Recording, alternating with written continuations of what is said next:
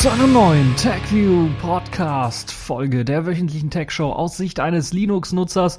Und wir haben natürlich auch wieder spannende Themen. Zunächst einmal ein sehr kurioses Thema, nämlich ein Schüler ändert das Hintergrundbild des passwortgeschützten Lehrercomputers. Und das führt dazu, dass er jetzt womöglich ins Gefängnis gehen muss. Was es damit auf sich hat, werden wir gleich noch besprechen. Dann das BSI schafft sich im Grunde genommen ab. Eine sehr spannende Geschichte, die zeigt, äh, was alles in diesem Land falsch läuft. Und warum gibt es das eigentlich nicht bei uns, habe ich mich gefragt. China will 3D-Drucker in jeder Grundschule haben bis nächstes Jahr. Dann äh, das, äh, wir bleiben direkt in Asien, das Roboterhotel in Japan. Was es damit auf sich hat, werden wir genau besprechen. IBM soll Gesundheitsdaten von Apple HealthKit auswerten. Und äh, ja, äh, das ist quasi so düstere Zukunftsvision 2 oder 3, 4.0 fast schon. Und dann die Kategorien der Woche. Dort haben wir wieder was Großartiges zu Sailfish. Dann ein wenig Netzpolitik, die VDS 2.0. Und die Pfeife der Woche, das ist in dieser Woche D-Link geworden. Fangen wir aber zunächst einmal an mit dem sehr kuriosen Thema, nämlich ja, eigentlich ein sehr harmloses Thema, wenn man sich die Überschrift durchliest.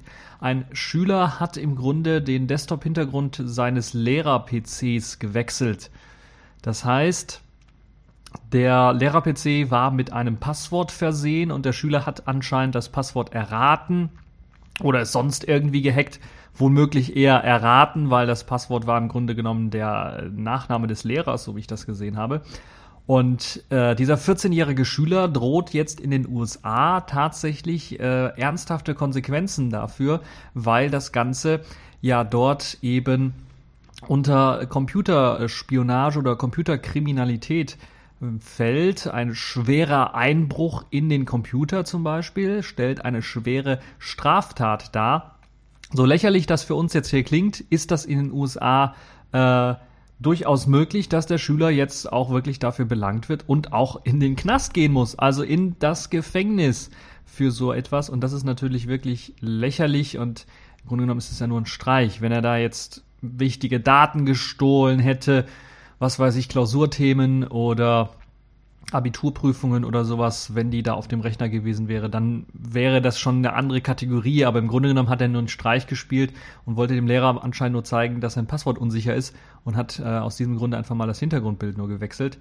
Ähm, und das ist schon ähm, eine sehr, sehr kuriose Geschichte, würde ich mal sagen. Für den Schüler natürlich sehr, sehr schlecht, weil äh, das äh, dann natürlich, dann äh, ist er 14 Jahre erst alt, äh, dann natürlich, äh, wenn er jetzt ins Gefängnis gehen muss, äh, für so einen Blödsinn im Grunde, dann äh, ist das natürlich äh, das ganze Leben zerstört für ihn.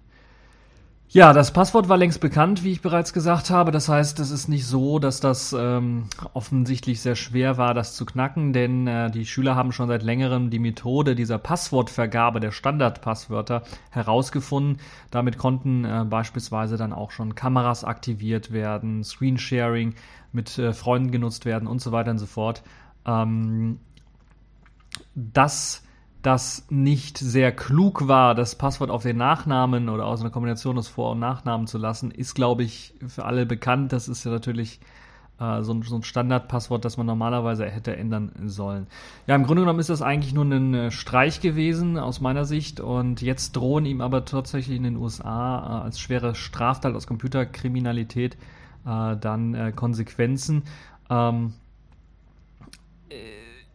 ist jetzt natürlich die Frage, ist das, wie wird das bewertet? Wird das wirklich äh, angeklagt und so weiter? Weil man natürlich äh, dann auch wegen einer schweren Straftat als Ersttäter ähm, dann äh, vielleicht doch ein bisschen was eine Milde bekommt, aber die könnte unter anderem auch heißen, dass er dann mehrere Wochen ins Gefängnis muss, äh, so als äh, Schnupperkurs, wie es dann so wäre im Gefängnis. Und das ist natürlich auch eine Geschichte, wo ich sagen würde, also da, da schüttel ich so heftig mit dem Kopf, dass ich da fast meinen Kopf verliere bei. Und äh, also das kann man sich doch gar nicht vorstellen, was in den USA alles ablaufen muss, dass solche Gesetze dort durchgeführt werden oder dass solche Gesetze dort überhaupt existieren. Äh, und äh, also es ist unglaublich, finde ich.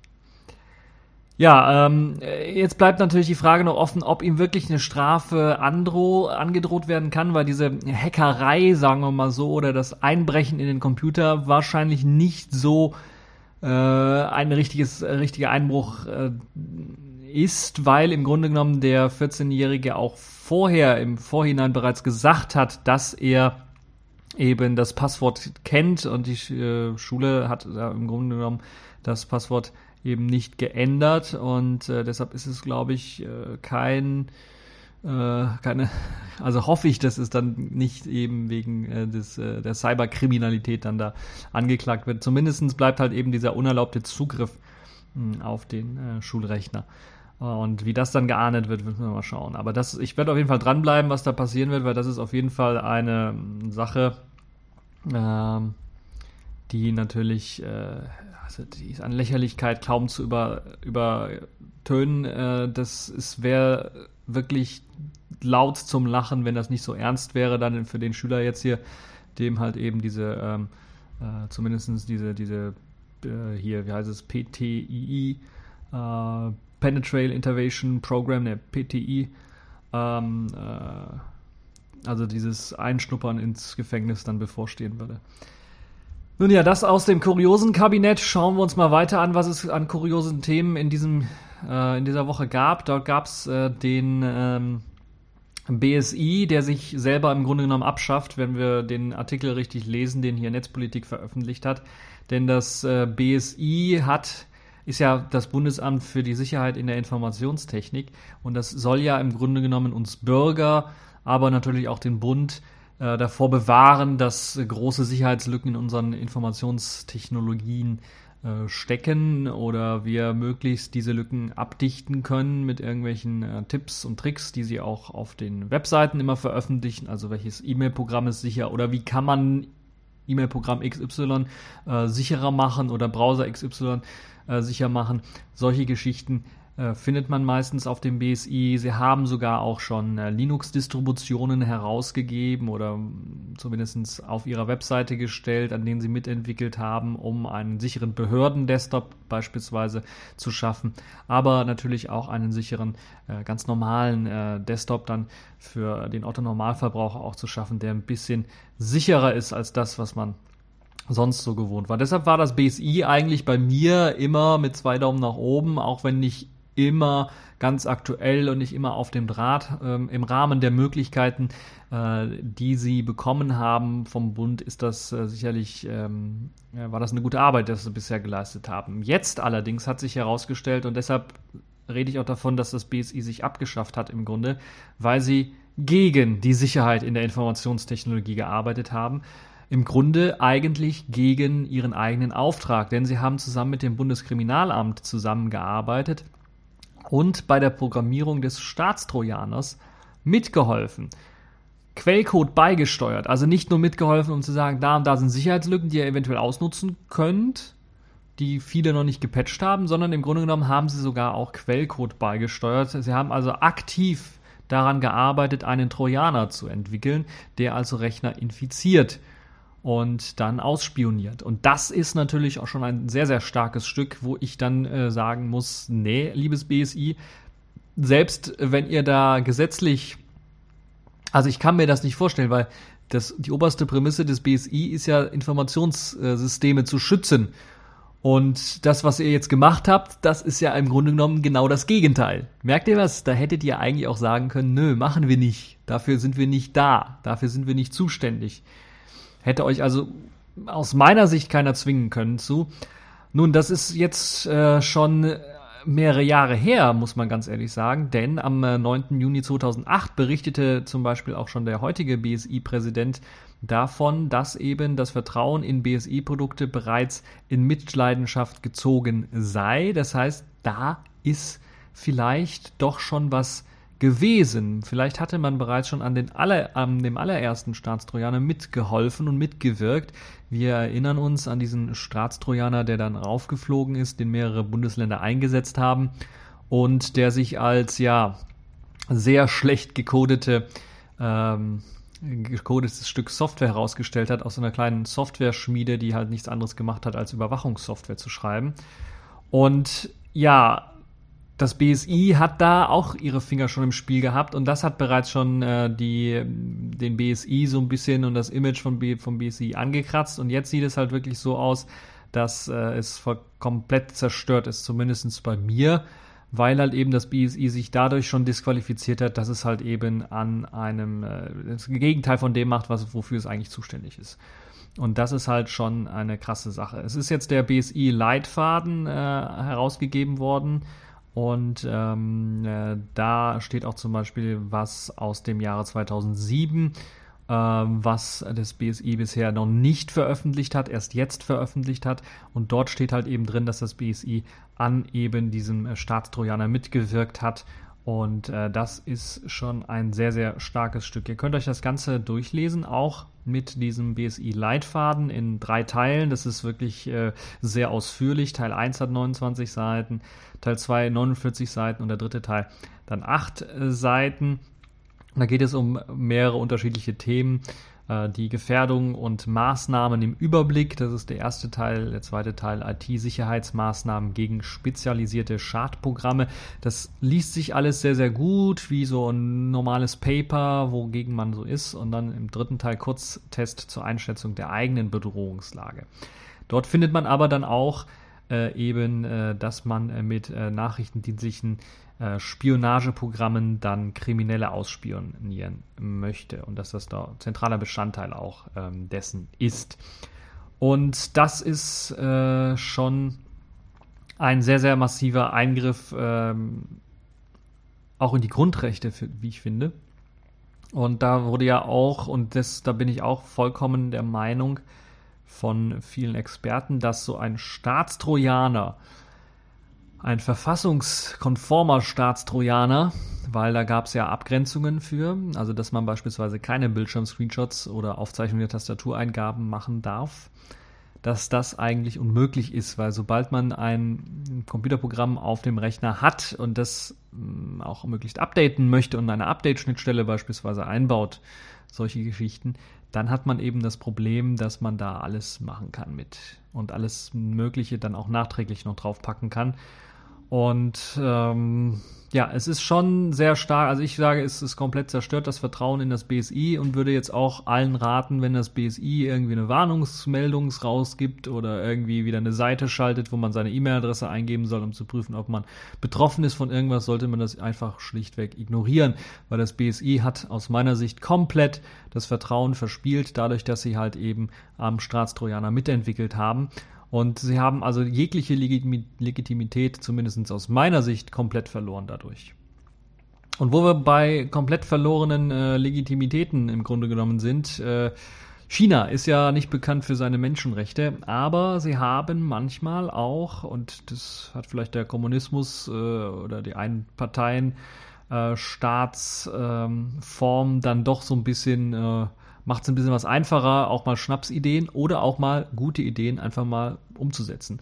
Und in dem Fall ist es eine gute Idee, wie ich finde, und wo ich mich dann frage, warum kann das so ein kommunistisches Land machen? Warum können wir das hier in Deutschland nicht auch machen? Und wenn ich dann ein bisschen länger drüber nachgedacht habe, habe ich gedacht, okay, äh, wir haben einfach zu viele Probleme schon im Bildungssystem, da wird halt überhaupt kein Geld reingeschmissen. In China sieht das ganz anders aus, denn an rund 400.000 Grundschulen sollen bis zum nächsten Jahr 3D-Drucker ausgeteilt werden. Eine sehr, sehr sinnvolle Maßnahme, wie ich finde, weil man natürlich dann auch sehr intelligent den Lehrplan für Grundschulen Kunstunterricht, Physik, Chemie, Biologie und sowas alles.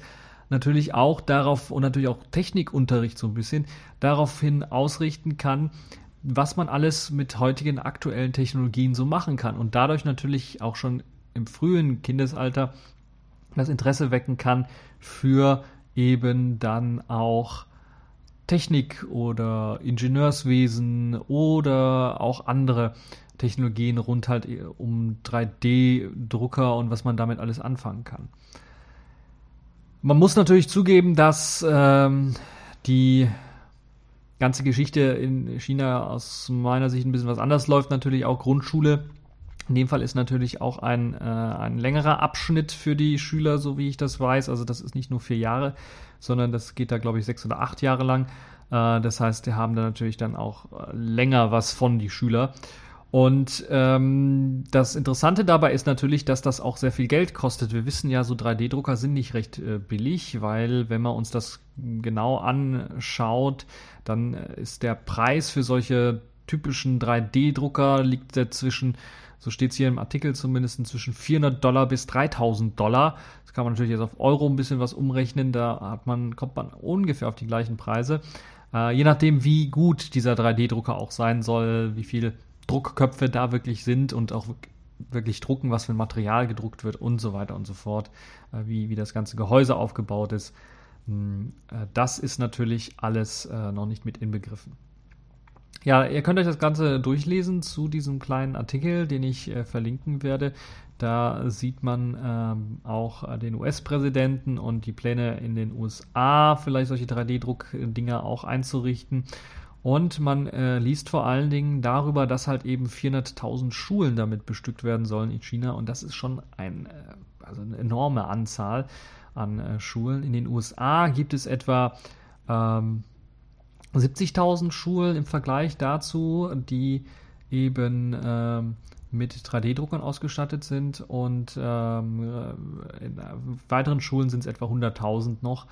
Äh, ist natürlich klar, USA, China, da ist so ein bisschen, äh, hinkt vielleicht auch ein bisschen der Vergleich, was die Bevölkerung angeht, aber trotzdem ist das doch äh, schon ähm, enorm, was da geleistet worden ist, wenn wir uns überlegen, dass eben ähm, fast vierfach so viele Schulen in China ausgestattet werden eben sollen mit diesen 3D-Druckern und das natürlich auch verdammt viel kosten wird. Und das zeigt natürlich zum einen, äh, dass man da nicht nur auf aktuelle Trends, sondern oder auf aktuelle ja, auf, auf, auf das äh, Hier und Jetzt im Grunde gesetzt, sondern auch auf die Zukunft setzt und versucht natürlich die Schüler äh, eine bestmögliche äh, Bildung zu bieten. Und das ist so etwas, was ich jetzt in dem Vergleich hier ist ein Artikel aus, äh, aus dem 3dprint.com Archiv.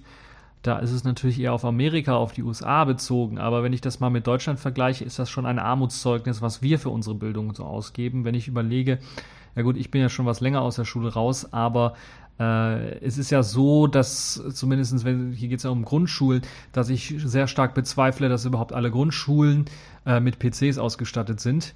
Also vielleicht im Lehrerzimmer, vielleicht für die Lehrer ähm, als, als Terminals, aber für Schüler bezweifle ich das so ein bisschen, dass da in jedem Klassenzimmer ein PC rumsteht, mit dem man da was machen kann oder äh, in, in, bei denen äh, irgendwas beigebracht wird, mit denen irgendwas beigebracht wird. Das bezweifle ich schon so ein bisschen ähm, dass das bei uns noch nicht erreicht worden ist, in Grundschulen zumindest. In höheren Schulen könnte ich mir vorstellen, dass das Gymnasium mindestens schon jetzt so weit ist, dass man zumindest äh, mit einem PC in Berührung kommt. äh, öfters das, äh, das eine oder andere Mal.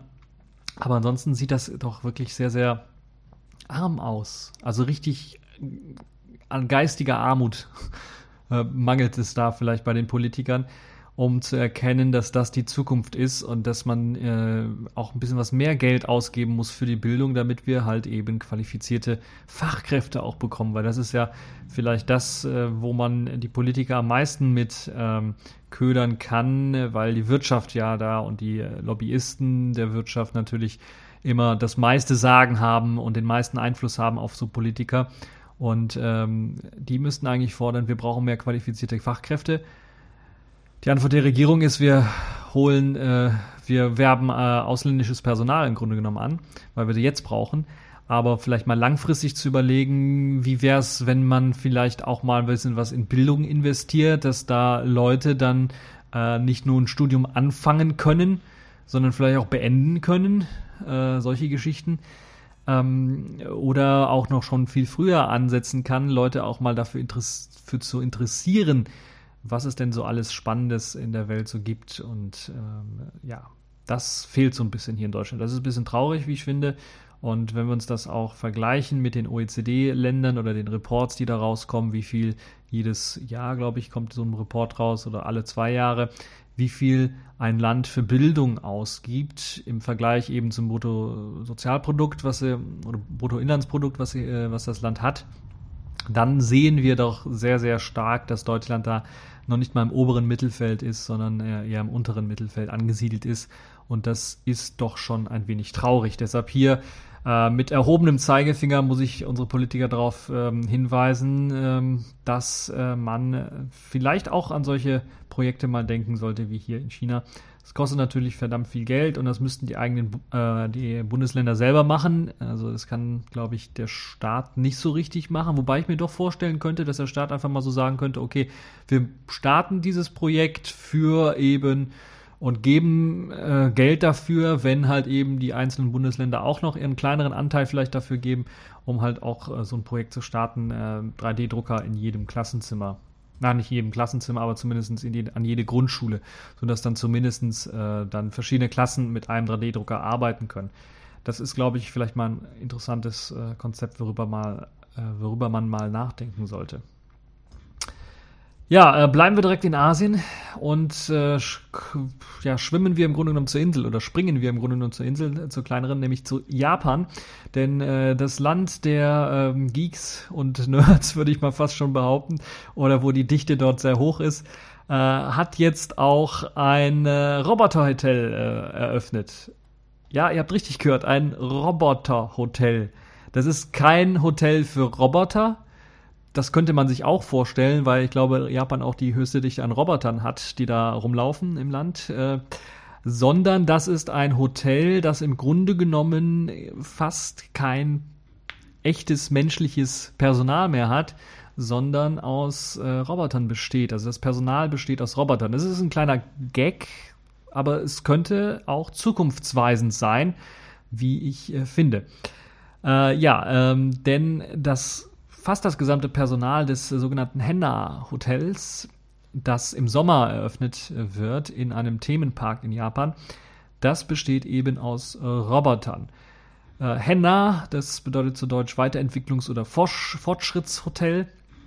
Und das äh, soll halt eben auf diesem Themenpark dann äh, Leute einladen. Themenparks, das sind ja Vergnügungszentren. Das ist fast so wie unsere, ja, ich will nicht sagen wie unsere Vergnügungsparks hier in, in, in Europa oder, also das ist nicht so ein Disneyland-Gedöns, sondern ein bisschen eine Nummer kleiner, weniger Achterbahn, sondern mehr so Natur genießen und interessante Gebäude sich anschauen mit interessanten äh, Architekturen und äh, vielleicht auch äh, ja, Kunst und was es so alles so gibt. Äh, da gibt es beispielsweise, habe ich letztens äh, gelesen, einen äh, komplett äh, nachgebauten äh, Park aus dem äh, Anime Mein Nachbar Totoro. Für die Leute, die sich ein bisschen mit Animes auskennen. also das ist auch so ein Themenpark. Der ist ein richtiges der ist quasi die Hälfte von diesem äh, in dem Anime vorkommenden Gebäuden und Städten und äh, der Landschaft dann so ein bisschen nachgebaut worden. Und das ist dann so ein Themenpark.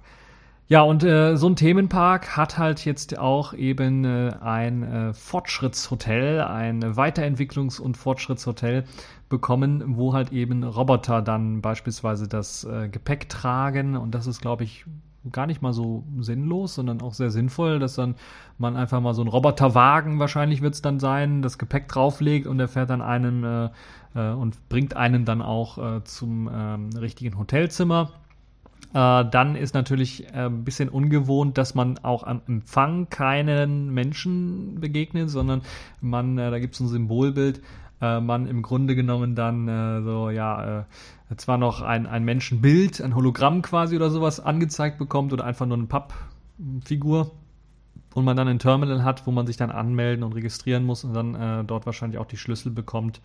Äh, wobei ich gar nicht jetzt gesehen habe oder gelesen habe, wie das mit Schlüssel aussieht. Ne, Schlüssel gibt es gar nicht, denn äh, dort ist eine Kamera eingebaut und die Kamera macht im Grunde genommen ein Foto vom Gesicht und scannt dann dieses Gesicht ein und teilt dann der Tür des Hotelzimmers das Gesicht mit. Und wenn man dann vor der Tür des Hotelzimmers steht, dann erkennt, da wird das Gesicht kurz gescannt, äh, das Gesicht wird erkannt und das Tür Türschloss öffnet sich automatisch. Das ist schon mal richtig, richtig geil, wie ich finde. Also allein nur, äh, ist ja ein Themenpark, soll ja jetzt hier nicht äh, richtig äh, verbreitet werden, sondern allein nur, dass das so gemacht wird und dass äh, einer mal so, ja, solche Fantasien vielleicht auch äh, aus Comics oder sowas dann einfach mal hier mh, hm, in die Realität übersetzt. Das ist schon mal sehr, sehr spannend, wie ich finde. Also ich würde da auch gern mal nur aus reinem Interesse mal, wie das da alles funktioniert, mal äh, Urlaub machen, ger sehr gerne. Also es gibt keine Schlüsselkarte, es gibt keinen Schlüssel, es gibt auch noch ein paar Hotels hier, äh, gerade in Europa, wo man noch Schlüssel bekommt, keine Schlüsselkarten, was ja, äh, ja, äh, reden wir nicht weiter drüber. Aber da wird halt eben tatsächlich dann mit dem Gesichtsscan eine Person erkannt und die Zimmertür aufgeriegelt. Ich hoffe, das funktioniert besser ähm, mit eben äh, der Gesichtserkennung als bei einigen Smartphones, die das ja mal eingesetzt haben eine Zeit lang äh, oder das Feature, glaube ich, immer noch haben, wo sie dann mit der Frontkamera erkennen sollen, ob das die richtige, ob das der Besitzer des Smartphones ist und dann das Smartphone entriegeln.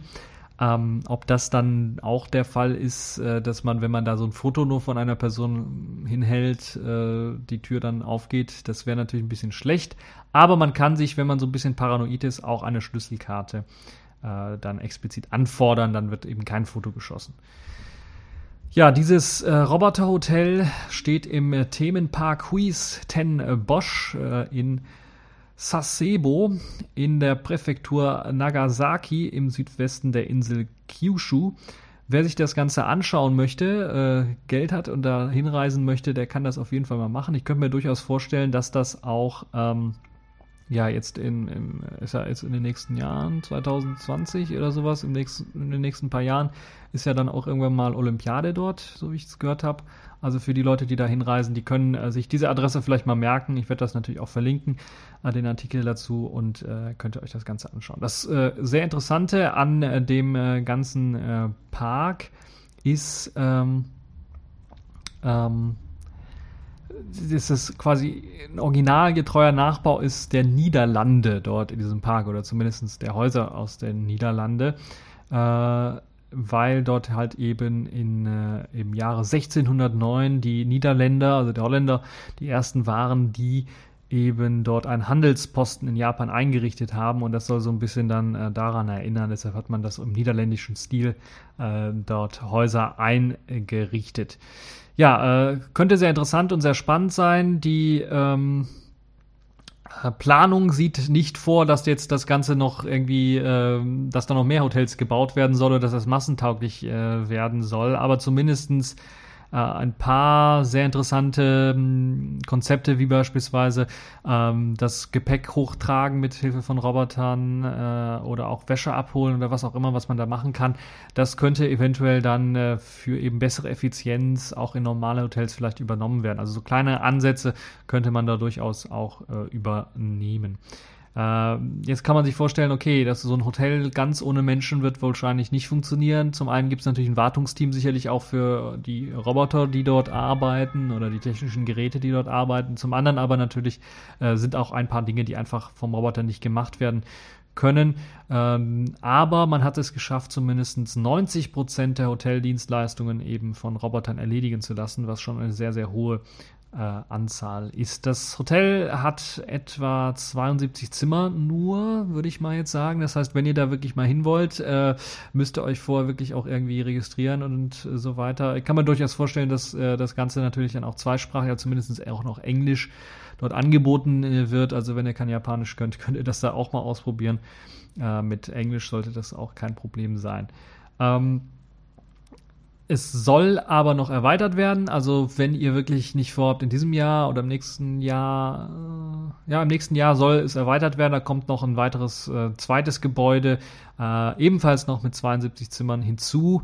Das heißt, es wird ein bisschen was größer. Wenn ihr wirklich erstmal zur Olympiade dann äh, nach Japan reist, kann es sein, dass das äh, dann richtig ausgebautes Hotel ist, wo ihr dann mit Sicherheit auch äh, zumindest für eine Nacht mal einen Platz findet. Leider steht nicht, wie viel das Ganze kostet. Da müsst ihr euch vielleicht auf der Webseite selber mal umschauen. Ähm, das ist natürlich alles im Artikel verlinkt und äh, die Webseite ist, wie ich sehe, äh, auch auf Englisch. kann man sich das Ganze also auch noch anschauen, mehrere Bilder dazu auch noch sehen, wie das Ganze aussieht. Äh, sieht sehr modern gebaut aus, ist jetzt nicht so ein Hochhaus, sondern so ein Flachhaus im Grunde genommen. Ich glaube zwei Etagen maximal, wenn nicht sogar nur eine und äh, sehr flach und dafür ein bisschen was breiter natürlich ausgedehnt. Und drumherum ist alles, äh, liegt fast alles im Grünen, äh, ist glaube ich sehr, sehr schön anzusehen. Ja, auch die Zimmer sehen sehr interessant aus. Ähm, wobei ich jetzt eine Badewanne mit Glastür komplett, wo ich dann auch rausgucken kann und wo natürlich auch jemand reingucken kann, seltsam finde, aber vielleicht steht der ein oder andere ja darauf, dass man ihm beim Baden zuschaut. Nun ja, auf jeden Fall, das ist ein sehr spannendes äh, Thema, wie ich finde. Da könnt ihr euch das Ganze auch nochmal genau anschauen. Kommen wir mal jetzt zu einem etwas ernsthafteren Thema wieder zurück und Thema, wo ich eigentlich auch wieder nur mit dem Kopf schütteln kann. Denn IBM will jetzt die Gesundheitsdaten von Apple-Nutzern auswerten. Apple-Nutzer, die beispielsweise vor allen Dingen die Apple Watch gekauft haben, wo dort natürlich auch die meisten HealthKit-Daten ausgelesen werden können. HealthKit ist ja die äh, Apple-Schnittstelle für eben alles Mögliche, was Körperfunktionen und was Körperüberwachung angeht. Das ist vor allen Dingen eingeführt worden für eben die Apple Watch, dass man da den Puls messen kann.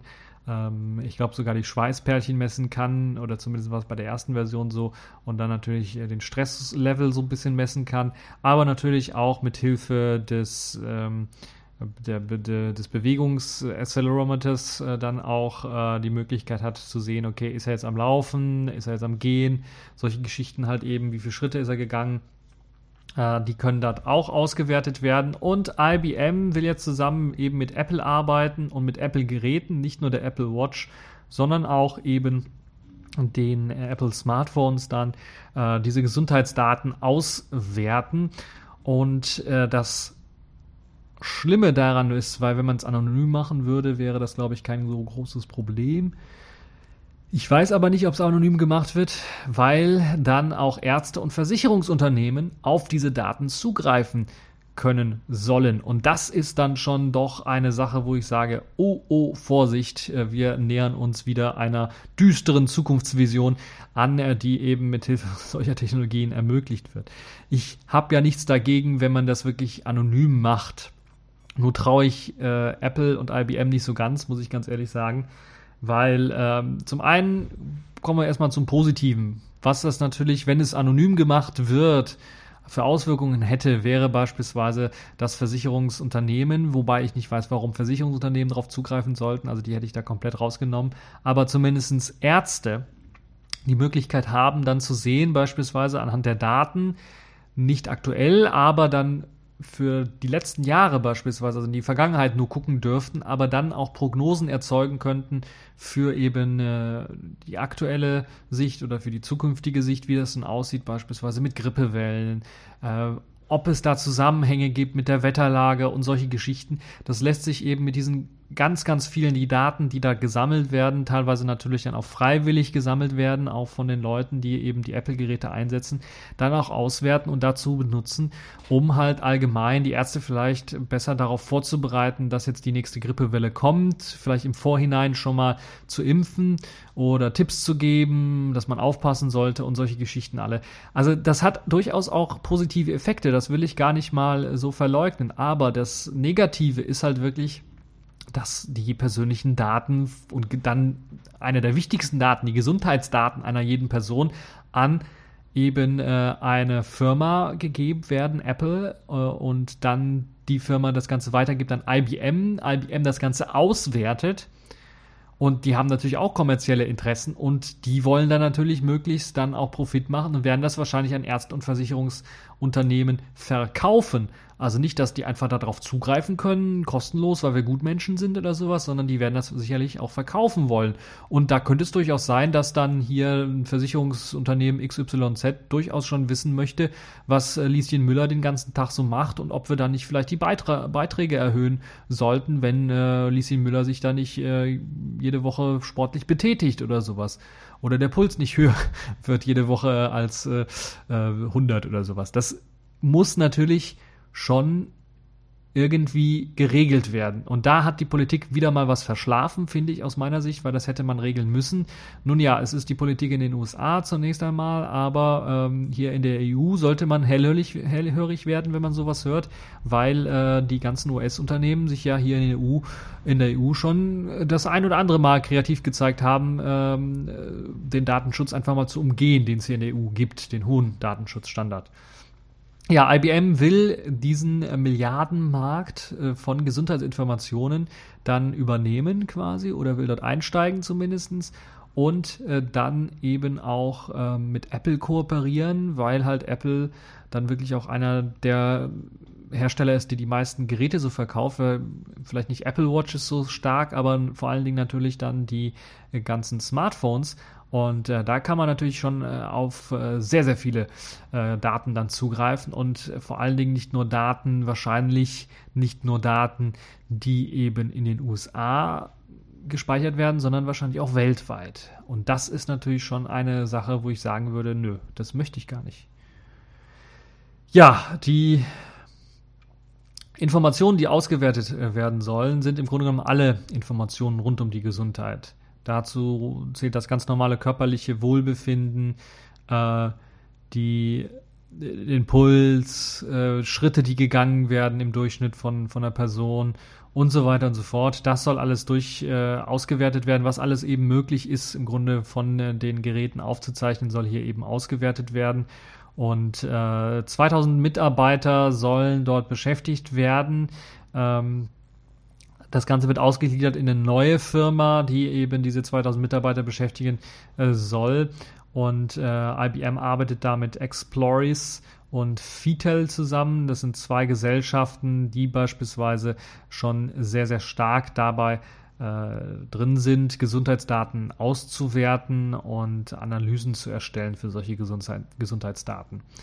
Und aber IBM arbeitet auch natürlich mit Apple bereits in zahlreichen anderen weiteren äh, Dingen äh, zusammen, Unternehmensanwendungen beispielsweise, da will ja Apple auch Fuß fassen äh, und äh, gegen Blackberry, Blackberry, und Co. anstinken so ein wenig. Ja, ähm, die Bewegungsdaten, der Puls, verbrannte Kalorien, äh, Cholesterinwerte und, und, und. Das kann alles abgespeichert, äh, alles ausgewertet werden und äh, die lassen sich dann ähm, auch über eine App von IBM dann an einen Online-Datenspeicher übermitteln und weitergeben und dann auch an die medizinische Forschung weiterleiten. Dort macht es aus meiner Sicht auch am meisten Sinn, aber weil halt dieser Markt sehr umkämpft ist, sehr viele Leute diese Gesundheitsdaten äh, auch abspeichern und wir kennen das ja von vielen weiteren Gesundheitsbändern oder sowas, die speichern ihre Daten nicht lokal ab, sondern laden die immer online zu einem Server hoch äh, mit dem Hintergrund, dass die Daten dort natürlich auch dann auch in den Händen der Firma liegen und die natürlich dann auch die Daten weiterverkaufen könnte an Unternehmen, die diese Daten auswertet. Äh, und das ist auch der Grund, weshalb man keine Fitnessarmbänder bekommt, die äh, Daten eigentlich nur lokal aufzeichnen. Zumindest kenne ich kein Fitnessarmband, was sowas macht. Ja, zudem plant äh, das IT-Unternehmen, also IBM, Software für die Analyse dieser Daten zu verkaufen, damit Ärzte, Forscher, Versicherungsunternehmen die Informationen dann auch verarbeiten können. Und äh, natürlich werden diese Informationen wahrscheinlich auch nochmal verkauft. Dann kann man doppelt abkassieren. Nicht nur die Software für die Analyse wird dann da verkauft, nicht nur die Analyse selber wird dort verkauft, sondern eine Software für Analyse wird verkauft und die Daten selber natürlich auch. Das heißt, da kann in Zukunft sein, äh, dass der Versicherungs, äh, ein Versicherungsunternehmen dann sagt, okay, hier aus dem äh, aus der Region Baltimore möchte ich jetzt einfach mal 10.000 äh, Gesundheitsdaten haben und die auswerten können. Ähm, ob die dann mit Namen verknüpft sein werden, müssen wir mal schauen. Aber wenn dann sowieso 80 Prozent der Leute in Baltimore versichert sind bei einer Versicherung, äh, kann man natürlich doch schon damit äh, rechnen, dass dort reagiert werden kann und dass das dann 80 Leute, 80 Prozent der Leute dann betrifft, wenn eine Erhöhung der Beiträge oder sowas kommt. Es ist natürlich in den USA ein wenig anders geregelt. Wir kennen das Gesundheitswesen dort, ist äh, meist stark privatisiert. Da ist ja erst vor kurzem äh, eine allgemeine Krankheits, äh, Krankenversicherungspflicht eingeführt worden, äh, wo viele sich immer noch weigern von, weil sie meinen, das sei Kommunismus. Ähm, Das lasse ich mal ein bisschen unkommentiert, da könnte sich jeder seine eigene Meinung zu bilden, aber ich sehe die Gefahr, dass sich das ausweiten könnte hier auch auf Europa und dass dann die Datenschutzrichtlinien nicht eingehalten werden. Und das stellt schon eine große Gefahr dar. Und da müsste aus meiner Sicht jetzt schon gehandelt werden, auch bei der EU, die das Thema schon behandeln müsste. Was wird mit Gesundheitsdaten wie werden die gehandhabt? Oder müssten sie nicht eigentlich neben dem ganz normalen Datenschutz, den wir haben, gerade Gesundheitsdaten, die von unseren Geräten aufgezeichnet werden, nicht einem besonderen Datenschutz unterliegen? Und müsste man es Firmen nicht verbieten, dass diese Daten im Ausland ausgelagert werden auf irgendwelchen Servern? Dass sie zumindest sie in Europa irgendwo ausgelagert werden, wenn es um diese Fitnessarmbänder geht, so dass man halt eben äh, weiter Datenschutzbestimmungen hier in Europa greifen würden ja, äh, das sind so ein paar Anregungen, die ich habe. Müssen wir mal schauen, äh, was äh, dann hier die EU dazu macht, wie ich die Flitzepiepen so kenne. Werden sie da nichts zu machen. Erst wenn das Kind in den Brunnen gefallen ist, äh, wird dann wird man was hören da an Forderungen und dann wird dann fünf, sechs Jahre auch nichts wieder gemacht und dann irgendwann vielleicht kommt irgendein äh, ein Spinner dann auf die Idee, irgendein beklopptes Gesetz zu fordern. Nun ja, das kennen wir ja schon hinlänglich von unseren Politikern, die da immer zu spät reagieren aus meiner Sicht. Accepted. Connecting. Complete. System activated. All systems operational.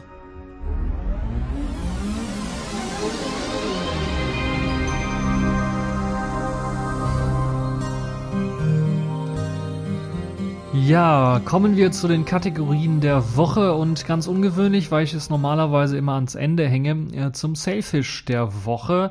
Denn dort gibt es gleich zwei große Themen. Zum einen hat ähm, man auf dem Jolla-Blog einen sehr interessanten Artikel über die über die Design Insights im Grunde genommen von äh, Jolla und von Selfish OS ein wenig berichtet. Also was sind äh, ein Blick, einen kleinen Einblick in das Design von Selfish gegeben? Was sind so die Grundprinzipien, die Designphilosophie hinter dem Jolla oder hinter dem Selfish-System? Und äh, kann ich euch zumindest schon mal sagen, äh, die fünf wie viel sind's? Fünf, genau. Fünf äh, Grundprinzipien sind einmal Simple, Aesthetic, Natural, Magical und Holistic. Und ihr könnt euch das dann auch ganz genau anschauen, was damit dann gemeint wird in dem Artikel. Und es gibt natürlich einige Beispiele, die dort auch gezeigt werden anhand eines äh, Fotos, wo man dann sehen kann, wo, wie, was umgesetzt wird. Und äh, sehr schön finde ich dann auch die Idee zu Selfish OS 2.0 wird dort vorgestellt. Also wie das dann aussieht äh, mit dem Modell und warum man bestimmte Sachen so gemacht hat, wie man sie jetzt gemacht hat, von dem, was wir gesehen haben auf äh, dem MWC in Barcelona zu eben äh, dem Selfish OS 2.0 Design. Das wird hier nochmal genauer erklärt. Sehr spannend finde ich, dass es weiterhin auch Optionen oder erweiterte Gesten geben soll. Beispielsweise gab es ja schon öfters die Frage, wie ist es möglich, ein Programm, was ich gerade offen habe, dann direkt auf dem Selfish OS 2.0 direkt zu schließen. Bei 1.0 war es einfach von oben runter swipen und wenn man die erweiterten Gesten aktiviert hat, wird das Programm beendet. Das soll jetzt ähm, nicht mehr so der Fall sein. Da muss man ein bisschen was mehr lernen. Da soll es eben einen Seitenswipe geben. Ich vermute, so wie ich das hier gelesen habe, von oben rechts oder links äh, soll man dann runter in die Mitte swipen können, um ein Programm zu beenden. Wie das dann sich äh, genau anfühlt, ob das vielleicht noch geändert wird, das werden wir dann sehen. Aber hier sieht man eben auch eine genaue Beschreibung nochmal des Selfish OS 2.0 Konzeptes für all diejenigen, die das so ein wenig verpasst haben oder sich nicht damit richtig beschäftigen wollen. Die können hier in verschiedenen Punkten nochmal nachlesen, was denn dort alles gemacht wird und warum einige Dinge anders gelöst worden sind. Sehr spannend finde ich zum Beispiel, und da wird auch die Frage dann auch geklärt, wie sieht es eigentlich aus mit diesen Cover-Actions, die man bei Selfish 1.0 noch hatte, die ja auf zwei beschränkt waren, aber man konnte wenigstens zwei machen. Man musste eben gedrückt halten auf die aktive Kachel der App und dann konnte man nach links oder rechts swipen, um eine bestimmte Aktion auszulösen. Das wurde jetzt geändert dahin zu, dass man jetzt diese kleinen Cover-Buttons, die unten angezeigt wird, anklickt. Und einige ähm, der Apps haben jetzt nur noch ein Cover, eine Cover-Aktion, nicht mehr zwei.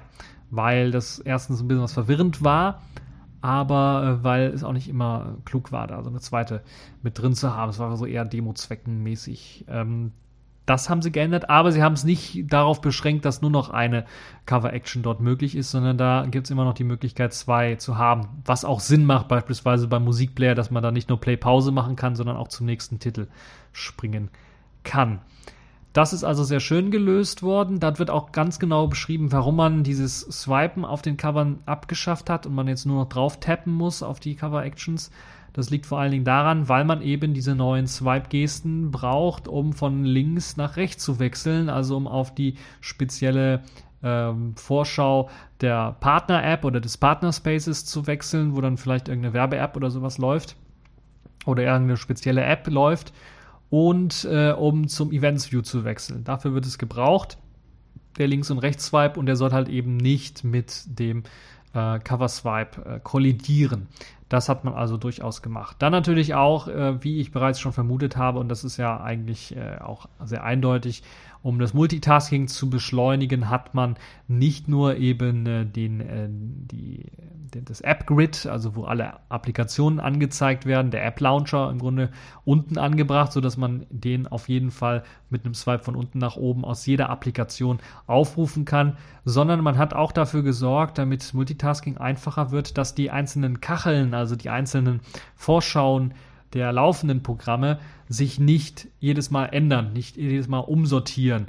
Beim aktuellen Selfish 1.0 ist es so, oder 1.1, je nachdem, was für eine Version man hat, also bei der 1er Version ist es so, dass ihr jedes Mal, wenn ihr eine Applikation in den Vordergrund holt und die dann wieder zurückschiebt, die sich immer an Position 1 dieses, äh, dieser Multitasking-Sicht dann schiebt und äh, man so eben die Reihenfolge verändert. Das ist natürlich nicht immer gewollt, sondern man möchte manchmal vielleicht auch eine Applikation immer an der gleichen Stelle haben. Das wird jetzt mit äh, dem Selfish S2.0 äh, ins Auge getroffen und soll dann dort auch funktionieren. Da soll es also äh, möglich sein, ähm, soll es eben auch möglich sein, dass die Cover äh, oder die Cover bleiben immer an, an der gleichen Position.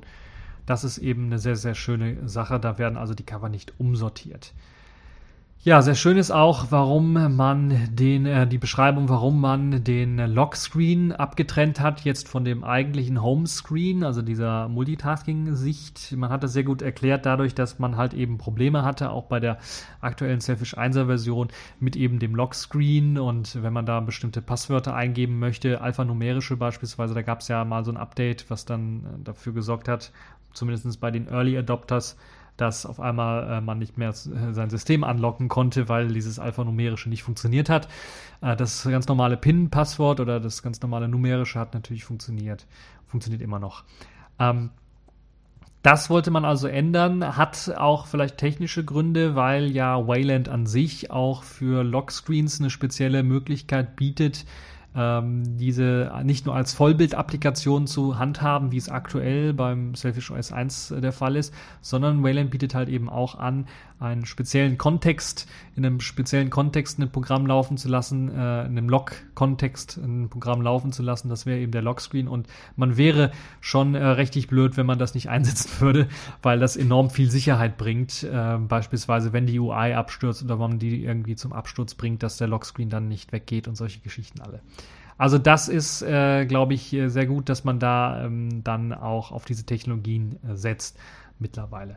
Ja, ihr könnt euch das Ganze noch ganz, ganz genau durchlesen. Ich will nicht allzu viel dazu sagen, weil es gibt noch ein zweites Thema, was in dieser Woche aufgeschlagen ist. Für die Early Adopters zumindest hat nämlich Yolla jetzt äh, die Selfish OS Version 1.1.4 und ich will es jetzt mal versuchen zu äh, auszusprechen, weil das sehr schwierig ist. Ayenpei veröffentlicht. Alle diejenigen, die jetzt äh, verstanden haben, was ich gesagt habe, oder äh, die Leute, die Verbesserungsvorschläge haben äh, für das äh, Aussprechen dieses ja fast unmenschlich geschriebenen Wortes, die können äh, mir natürlich einen Link dazu schicken, wie man es ausspricht. Ähm, es wurde eine ganze Menge geupdatet in Version 1.1.4, ist jetzt erst einmal für Early Adopters rausgekommen. Ich bin Early Adopter, das heißt, ich kann euch schon mal erzählen, was da sich alles geändert hat. Zum einen gibt es schon einige Anpassungen, die man auch in Selfish OS 2.0 gesehen hat. Sehr interessante Geschichten, beispielsweise die, ähm, äh, ja, das äh, Minimieren von Anwendungen. Das war ja vorher einfach nur, da wird die Anwendung transparent, wenn ich von der Seite irgendwie reinswipe. Das hat man jetzt angepasst an das Verhalten von Selfish OS 2.0. Das heißt, das ist so ein, ähm, ja, ich würde schon sagen, das ist ein multiplizierter Effekt aus dem, was man aus dem N9 hatte, das Wegwischen, das physische Wegwischen der Applikation, das Rauswischen aus dem Screen und das äh, Ausblenden. Das heißt, es wird äh, in den, sagen wir mal, ersten 25 Prozent des, äh, des, des Swipe, der Swipe-Geste wird äh, die Kachel oder die Applikation weggeschoben und in den nächsten wird sie halt äh, äh, ausgeblendet einfach die Transparenz einfach höher geschaltet. Das äh, ja, ist äh, erstmal ein bisschen was gewöhnungsbedürftig, weil es anders aussieht und anders wirkt als äh, vorher, aber es ist nicht gar nicht mal so schlecht. Also man kann sich da relativ schnell dran gewöhnen, gerade auch als äh, ehemaliger N9-Nutzer kommt es dann einen doch vertrauter vor. Neu eingeführt worden ist auch die gespaltene Tastatur, die man aus Selfish OS 2.0 Zeiten schon äh, oder in Selfish OS 2.0 schon gesehen hat. Äh, die ist mit eingeführt äh, worden. Die lässt sich natürlich auch ausschalten und funktioniert natürlich nur im Landscape-Modus, nur im Quermodus, äh, wo man dann die Möglichkeit hat. Und ich muss ganz ehrlich sagen, äh, man tippt leichter drauf. Man muss nicht mehr so, also zumindest ich habe vielleicht da weniger Fehler dann mit, wenn ich tippe. Ich muss mich weniger mit den Händen und den Daumen verrenken, wenn ich da auf der ganzen Tastatur schreiben möchte, muss ich da ein bisschen noch mich verrenken. Jetzt ist das nicht mehr der Fall durch eben diese gesplittete Tastatur. Äh, und dieses gesplittete funktioniert eben nicht nur mit der englischen Tastatur, sondern auch mit, ja, mit fast allen Tastaturen, die es da so gibt. Also das ist schon mal äh, gar nicht äh, so schlecht. Dann gibt es natürlich noch weitere Verbesserungen, die äh, dort ähm, mit eingeflossen sind. Die Alien Dalvik-Geschichte, also die Android Runtime wurde verbessert. Da gibt es jetzt zum Beispiel jetzt äh, die Möglichkeit, jetzt auch die Fotos auf einer externen SD-Karte auszuwählen bei Applikationen wie äh, WhatsApp oder WeChat.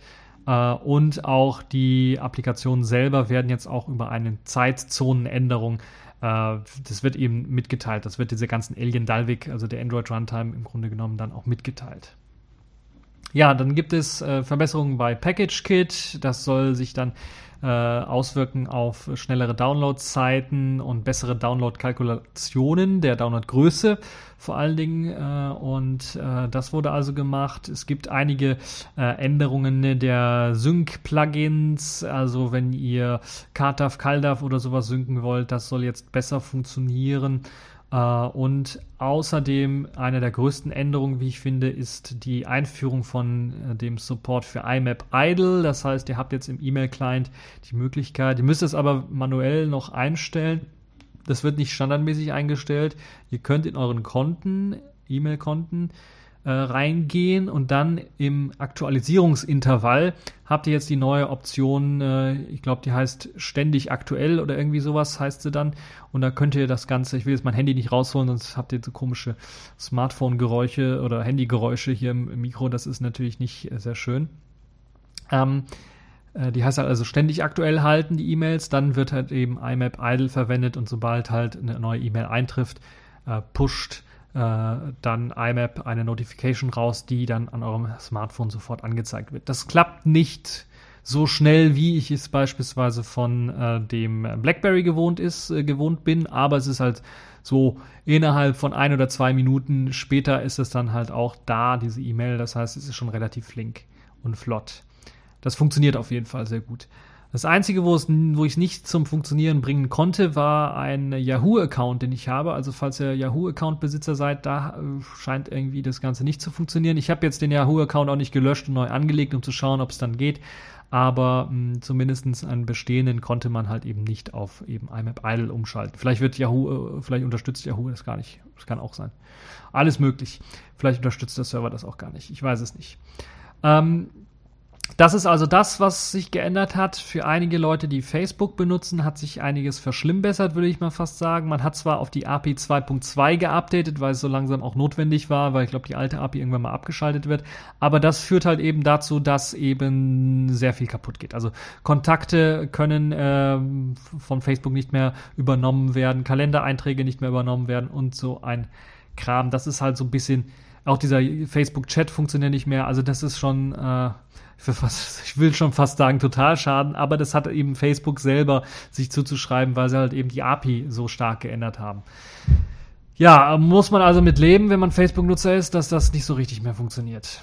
Ja, dann ansonsten gibt es noch kleinige, kleine Verbesserungen hier und da. Viele Applikationen werden da, wurden darauf jetzt umgestellt und das zeigt hoffentlich auch, dass man darauf äh, jetzt das Ganze präpariert, eben auch für das äh, Other Half Keyboard, dass sie jetzt auch in Landscape im Quermodus laufen. Dazu gehört zum Beispiel die ähm, der Jolla Kalender vor allen Dingen, äh, die äh, äh, Uhr und äh, der Alarm, äh, die Alarm, die Geschichte für, für Alarms und so weiter und so fort, für Alarme, äh, Kontakte, E-Mails, die Galerie, wurde da geupdatet. Das Keyboard natürlich auch, habe ich ja gesagt, äh, mit, mit dem Split-Keyboard auch auf Landscape ähm, optimiert. Der Media Player soll das auch können. Das hat bei mir nicht funktioniert.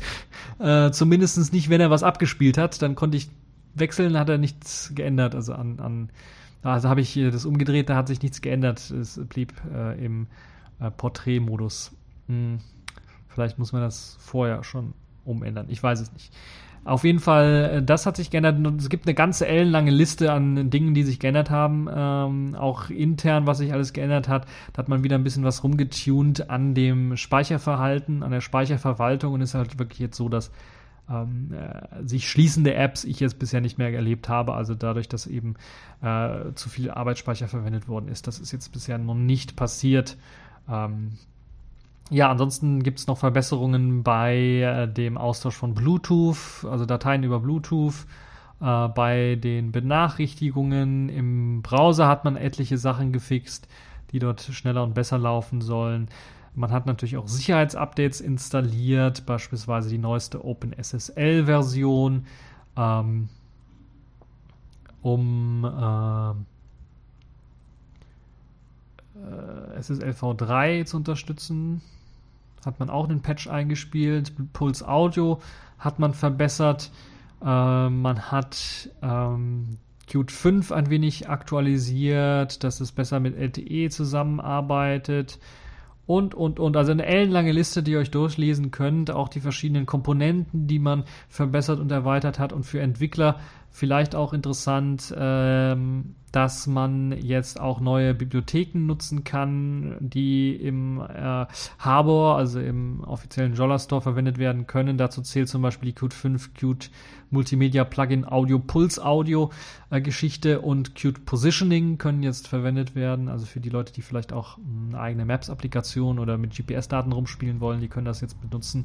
Apropos Maps, das wurde auch erweitert und stark verbessert und, und, und. Man hat also eine ganze Menge verbessert und ähm, äh, besser gemacht. Für die Leute, die zwar Early Adopters sind, davon aber noch nichts mitbekommen haben, dass es dort ein Update gibt, kann ich sagen, das Update wurde gerade auf Hold gesetzt, weil es gab ein paar State-FS-Änderungen äh, und die haben zumindest bei zwei oder drei Geräten dafür gesorgt, dass das äh, Gerät gar nicht mehr bootet und deshalb wurde jetzt äh, das Update, das Ausrollen des Updates erst einmal äh, gestoppt, so dass man warten muss, bis dieser Bug da behoben ist, dann wird das Update sicherlich nochmal nachgezogen mit einer etwas höheren Versionsnummer.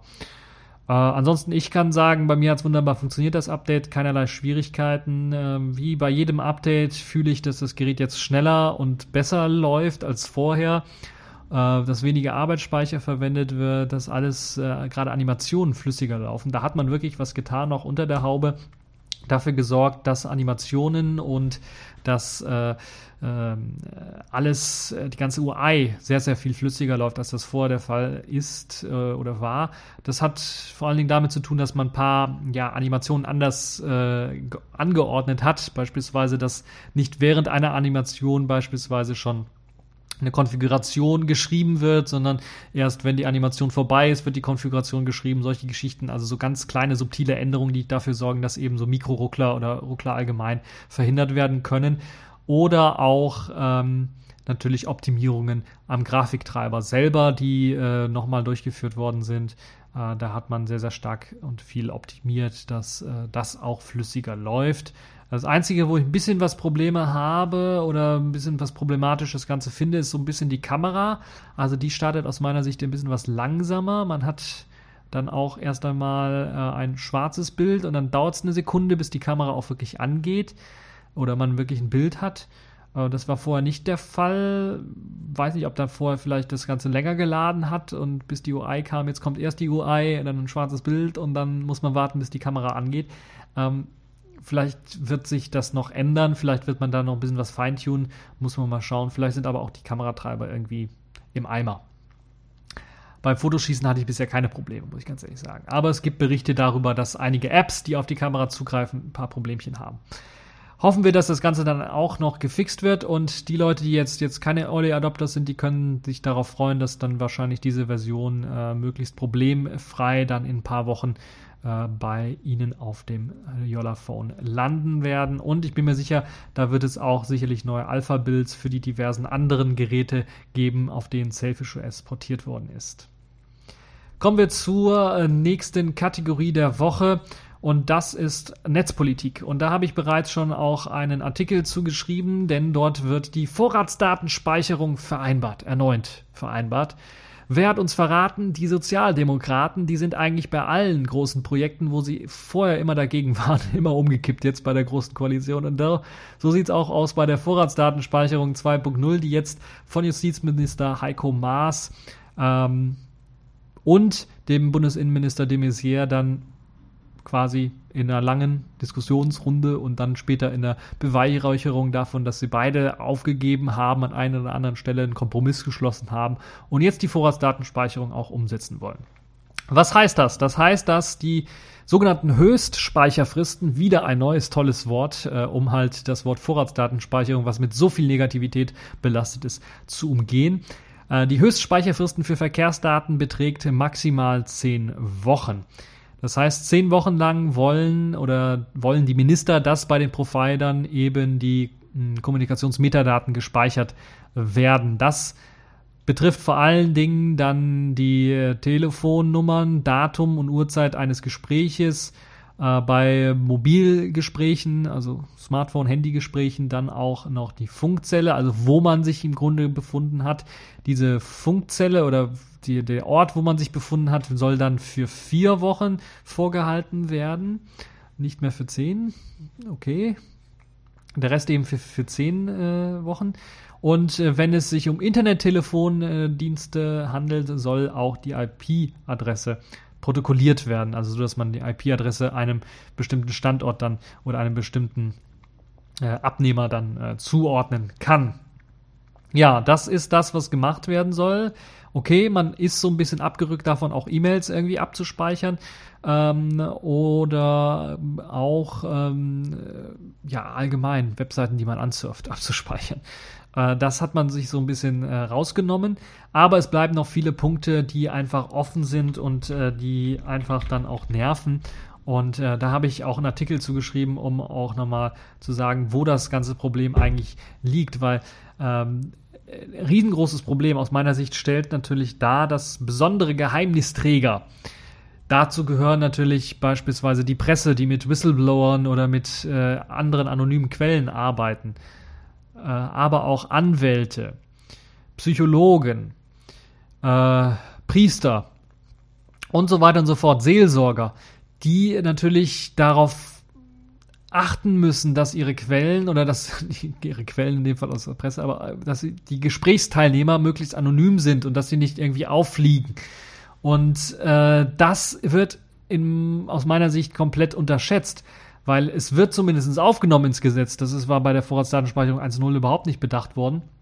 Aber das Problem ist natürlich, es wird dann auch darauf gesetzt, okay, ihr habt dann Sonderrechte, also da wird dann nicht überwacht und so weiter und so fort. Aber technisch gesehen ist das natürlich komplett unmöglich, außer man registriert die Leute, die halt eben äh, äh, Presseanwalt und so weiter sind und die müssen sich mit dem Telefon oder sowas registrieren lassen irgendwo bei irgendeiner Behörde und dann werden diese Sachen aus der Vorratsdatenspeicherung nicht übernommen. Aber technisch gesehen macht das einfach keinen Sinn. Da wird einfach alles aufgezeichnet, was es gibt.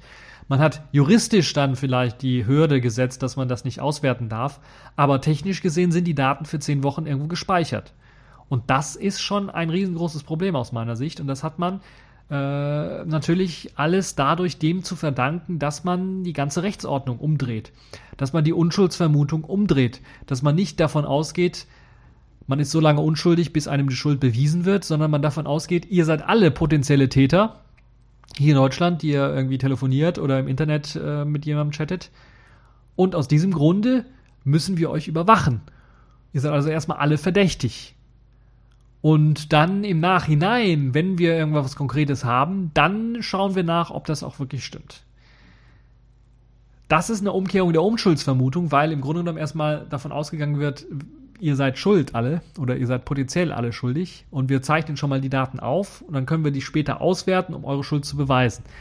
Das ist ein großes grundrechtliches Einschreiten aus meiner Sicht, wo ich sagen würde, das ist gar nicht erlaubt. Zum einen. Und zum anderen ist es ja auch so, man darf nicht vergessen, das Vorratsdatenspeicherungsgesetz, das es zu Anfang hier gab in Deutschland, wurde komplett vom Bundesverfassungsgericht für verfassungswidrig erklärt. Ich finde es ein bisschen schade, dass das Bundesverfassungsgericht nicht gesagt hat, das ist kompletter Humbug und das können wir komplett alles vergessen. Also nicht das Gesetz, sondern allgemein die Idee ist äh, ver verstößt gegen die Verfassung. Das haben sie nicht gesagt. Man hat aber einen sehr engen Katalog oder eine sehr enge Grenze gesetzt von dem, was möglich sein äh, was nicht darf, im Grunde genommen. Und das, was dann jetzt möglich sein dürfte, müsste man dann in diesem neuen Vorratsdatenspeicherungsgesetz dann sehr abgeschränkt und abge, äh, also eingeschränkt dann auch wirklich so umsetzen. Und ob das wirklich passiert ist, das wage ich dann doch schon sehr, sehr stark zu bezweifeln. Ich bin mir relativ sicher, die werden an der einen oder anderen Stelle anecken. So hoffe ich zumindest, so dass das dann gekippt wird wieder. Und dann kommt natürlich äh, hinzu, dass der Europäische Gerichtshof im letzten Jahr auch noch einmal ähm, ganz klar gesagt hat, dass die anlasslose Massenüberwachung der gesamten Bevölkerung den Grundprinzipien und den Grundrechten der Menschen widerspricht hier in Europa. Und das hat man ja nicht geändert. Und das ist im Grunde genommen diese Aussage, verstehe ich so, dass die Vorratsdatenspeicherung für jetzt und alle Zeit begraben sein müsste, weil es gegen die Grundrechte der Menschen verstößt. Hier in Europa zumindest. Oder eigentlich allgemein gegen Grundrechte der Menschen verstößt. Weil man kann nicht anlasslos einfach alle überwachen, um dann später im Nachhinein einfach mal jemanden dann irgendwie ans Bein zu pissen. Das ist nicht möglich. Das sollte auch nicht möglich sein. Es gibt dann natürlich noch weitere Überlegungen wenn IP-Adressen aufgezeichnet werden. Wie sieht das Ganze denn aus, wenn ich dann äh, nicht mehr IPv4 habe, sondern IPv6? Dann habe ich ja, dann kann ich jede, jeder meiner Füllungen, meiner Zähne, so viele habe ich nicht, aber äh, vielleicht in Zukunft, hat dann eine eigene IP-Adresse. Vielleicht sogar jedes Haar auf meinem Kopf hat eine eigene IP-Adresse, weil eben dieser IP-Adressenraum so groß ist, dass man das im Grunde genommen alles mit einer eigenen IP-Adresse abspeichern kann und dass man im Grunde genommen auch nicht mehr diese ändernden IP-Adressen hat. Und dann besteht natürlich die riesengroße Gefahr, dass äh, die Behörden alles über mich wissen. Die wissen dann, welchen Staubsauger ich bei mir habe, wenn der mit dem Internet kommuniziert oder eine IP-Adresse hat, Kühlschrank oder Fernseher und so weiter und so fort. Äh, wissen dann, im Grunde genommen bin ich dann komplett gläsern und transparent. Und wenn dann noch die ganzen anderen Daten zusammengesammelt werden und verknüpft werden. Und da ist das eben das Problematische, weil zunächst einmal klingt es natürlich sehr harmlos, wenn da gesagt wird, okay, da wird äh, aufgezeichnet, mit welcher Telefonnummer du da gerade telefoniert hast. Das ist aber auch schon ein richtiger Grundrechtseingriff, wie ich finde, weil warum soll der Staat wissen, mit wem ich telefoniert habe? Warum soll er das wissen dürfen? Also aus meiner Sicht gibt es da keinen Grund für, außer sie haben einen konkreten Verdacht, dass ich ein Terrorist bin. Da würde ich sagen, okay, dann dürft ihr prüfen. Aber das wird ja im Vorhinein aufgezeichnet. Okay, der Staat macht das nicht, sondern die Behörden machen, das, die, die, nicht Behörden, die äh, Kommunikationsunternehmen machen das. Aber die Kommunikationsunternehmen verdienen dadurch ja nichts. Die müssen dafür Geld ausgeben, dass diese Daten für zehn Wochen irgendwo gespeichert werden. Das kostet Geld. Das heißt, im Endeffekt werden sie es dann so machen, dass sie entweder die Preise erhöhen für ihre Dienstleistungen, dann sind wir wieder die Gelackmeierten, weil wir müssen diesen blöden Mist dann bezahlen, diesen Bockmist, den keiner haben möchte. Oder die machen es andersrum und sagen, okay, Staat, hilf uns hier und der Staat hat ja schon bereits angeboten, okay, die Unternehmen, die da Probleme haben mit, mit der Vorratsdatenspeicherung und äh, die Infrastruktur bereitstellen, denen werden wir finanziell unter, den, äh, unter die Arme greifen. Und wenn der Staat ihnen hilft, helfen wir denen ja quasi auch, weil eben unsere Steuermittel verwendet werden. Oder im schlimmsten Fall werden sogar Steuer erhöht, damit dieser ganze Schwachsinn da auch noch finanziert werden kann. Und das müssen wir uns einmal vorstellen, was für eine unsinnige Idee das eigentlich ist, diese Vorratsdatenspeicherung. Und ich finde das eine Frechheit von der SPD, dass die noch nicht einmal ein Rückgrat besitzen und zu sagen, so wie die FDP damals komplett abgeschrieben, aber zumindest die Justizministerin stand felsenfest dazu, dass die Vorratsdatenspeicherung gegen die Verfassung verstößt, dass man das mit den Grundrechten nicht vereinbaren kann und hat gesagt, nö, machen wir nicht. SPD war bis zu Anfang des Jahres auch, der äh, Justiz, Justizminister Heiko Maas war auch quasi fast stand da wie ein Felsen und hat gesagt, das machen wir nicht. Wir warten das Urteil des EuGHs ab. Das Urteil des EuGHs kam und das EuGH hat gesagt, ganz klar, verfassungswidrig. Also hat er gesagt, okay, das Gesetz wird nicht kommen. Und drei, vier Monate später, ja, jetzt kommt das Gesetz. Das ist, kennt man eigentlich nur von der Frau Merkel, die auch gesagt hat, die Maut wird nicht, wird mit mir nicht kommen und, na gut, hat ein bisschen was länger gedauert, jetzt kommt sie. Ah, was soll ich dazu sagen? Ich kann natürlich verstehen, Politik bedeutet auch Kompromisse eingehen. Aber irgendwo muss äh, die Kompromissbereitschaft dann auch enden, nämlich bei den Grundwerten, die man vertritt. Und das ist ein zentraler Grundwert aus meiner Sicht. Äh, oder sollte ein zentraler Grundwert sein aus meiner Sicht für den Justizminister. Und der sollte sagen, das ist die rote Linie, die nicht überschritten werden darf. Aber er hat wahrscheinlich auch Druck aus der eigenen Partei bekommen. Sigmar Gabriel rollt natürlich da alle Partie, Parteimitglieder um, die meinen, okay, mh, äh, eine gegenteilige Meinung zu haben als äh, die, die er hat. Und dann wird da halt eben eingeknickt und kleinen Bein gegeben. Also ich würde es für großartig halten, wenn der Justizminister gesagt hätte, ich kriege von der eigenen Partei Druck, ich kann das mit meinem Gewissen nicht vereinbaren, diese Vorratsdatenspeicherung einzuführen, weil die aus meiner Sicht gegen Grundrechte verstößt. Ich trete hiermit zurück. Das hätte was von Größe. Aber wann haben wir das letzte Mal einen Politiker von Größe hier in Deutschland gehabt? Also ich kann mich kaum erinnern, dass wir einen hatten. Jemals. Naja, gehen wir mal äh, weiter und äh, wollen uns nicht so lange an dem Thema äh, aufhalten. Auf jeden Fall, Vorratsdatenspeicherung 2.0 ist beschlossen. Äh, ich würde mich freuen, wenn das Bundesverfassungsgericht diese wieder kippen würde, weil das aus meiner Sicht kompletter Humbug ist, kompletter Unsinn ist und alle, die danach schreien, haben aus meiner Sicht ähm, die Demokratie und die Grundrechte, ein, ein verzerrtes Bild von Demokratie und Grundrechten hier in Europa. Nun ja, das eben äh, zur Netzpolitik und äh, ich werde auch meinen eigenen Artikel dazu verlinken, den ich geschrieben habe. So ein bisschen auch ein Rant ist das natürlich gewesen, genauso wie ich es jetzt versucht habe. Und wer sich dann weitere Informationen dazu äh, ja, ziehen möchte, der kann dann auch den Artikel von Heise, den ich hier verlinken werde, durchlesen. Da steht nochmal ganz äh, kurz äh, die Ziele, die äh, äh, Sachen, die gespeichert werden und äh, wozu das Ganze denn führen könnte. Kommen wir jetzt zum aktuellen letzten Thema für diese Folge, nämlich äh, der Pfeife der Woche. Das ist die, diesmal die Firma D-Link. D-Link kennt man ja von Routern und von äh, jeglichem Netzwerkzubehör und WLAN-Sticks und so weiter und so fort, was man halt so kennt. Und ja, jetzt haben sie sich wieder ein Ding geleistet, wo ich sagen kann, aua, aua, aua, aua, wie geht das denn? Also beim Versuch, drei Lücken in einer Firmware des Routers DIR 645 und DIR 890L, also falls ihr das habt und geupdatet habt, äh, äh, jetzt könnt ihr mit dem Facepalmieren anfangen, hat D-Lang es wirklich geschafft, noch eine weitere Lücke einzubauen. Also sie haben es nicht, sie haben gesagt, okay, da sind drei Lücken in dem Router, wir müssen irgendwie fixen. Was machen wir? Ja, wir bringen den Fix raus, Fix raus, Fix installiert. Was haben wir jetzt? Jetzt haben wir vier Sicherheitslücken. Ah, Leute, das geht doch wohl echt nicht. Das muss doch einer vorher testen. Das kann doch wirklich der, nicht euer Ernst sein, oder? Also es ist jetzt wirklich tatsächlich so, dass D-Link richtig abgefuckt hat, einen richtigen Fuck abgeliefert hat denn sie haben es wirklich geschafft, mit einem Sicherheitsupdate, das diese drei Lücken fixen soll, noch ein vierte, eine vierte Sicherheitslücke mit einzuführen. Das heißt, die haben nicht nur die, die es nicht nur nicht geschafft, die drei Lücken zu fixen, die sie gemacht haben, sondern sie haben es auch noch nicht mal geschafft, äh, dass das Update an sich keine Sicherheitslücke, eine neue mitbringt. Das heißt, jetzt haben wir vier Sicherheitslücken in diesen Routern und das ist wirklich, äh, das ist schon äh, bemerkenswert. Ein, da haben sie sich also so, das war ein Lauf durchqualifiziert für die Pfeife der Woche in dieser Woche. Das ist unglaublich. Also da waren sie so schnell auf Platz eins. Äh, das sieht man sonst bei D-Link sehr selten. Ja, äh, diese neue Firmware ist mittlerweile, glaube ich, zurückgezogen worden, also hoffe ich zumindestens. Und äh, ja, was, äh, was für eine Sicherheitslücke, worum geht's da überhaupt? Es geht natürlich wieder um Admin-Funktionen, die ausgeführt werden können, ohne dass man sich wirklich anmelden muss. Und dafür, wie könnte es anders sein, sorgt natürlich auch wieder ein Stack Overflow, also ein Speicherüberlauf. Und unter Umständen ebenfalls äh, kann das natürlich dann genutzt werden, um irgendwelche Schadcode-Geschichten auszuführen. Also nicht nur, dass man sich als Admin irgendwie einloggen kann, sondern man kann natürlich diesen Speicherüberlauf auch dazu verwenden, einfach mal Schadcode auszuführen als Admin.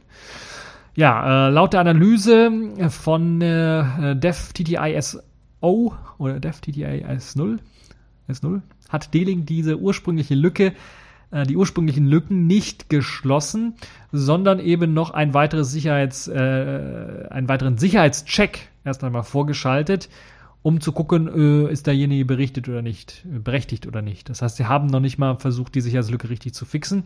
Und äh, dieser Sicherheitscheck erhält äh, auch einen weiteren Stack äh, Overflow, äh, also einen weiteren Speicherüberlauf, so dass man halt eben den Router noch einfacher äh, knacken kann als zuvor. Das heißt, äh, sie sind auf ganzer Linie gescheitert. Und das zeigt zum einen natürlich, dass erstens sollte man sich immer, wenn es so einen Stack Overflow gibt, diesem Stack Overflow widmen und den fixen und nicht einfach davor irgendwie noch versuchen, was zu basteln, was das Ganze umgeht oder nochmal sicherheitscheckt, weil dann halt eben das Problem besteht, dass das, was da sicherheitschecken soll, auch noch ein Problem hat und dann äh, ist man wirklich in der Betrouille. Und das ist in dem Fall bei D-Link passiert. Ich weiß auch nicht, wer da die Qualitätskontrolle macht, äh, dass das hätte nicht auffallen sollen, aber das ist wirklich, äh, ja. Was soll man dazu sagen? Ich sag dazu einfach nur, kauft euch keine D-Link-Router. Ich schaue gerade mal, ob ich einen habe. Na, habe ich nicht. kauft euch keine D-Link-Router, weil äh, das äh, äh, ist schon ein bisschen verdächtig. Also so eine Qualität abzuliefern, die unter aller Sau ist, ganz unterirdisch ist, ähm, zu Recht die Pfeife in dieser Woche geworden.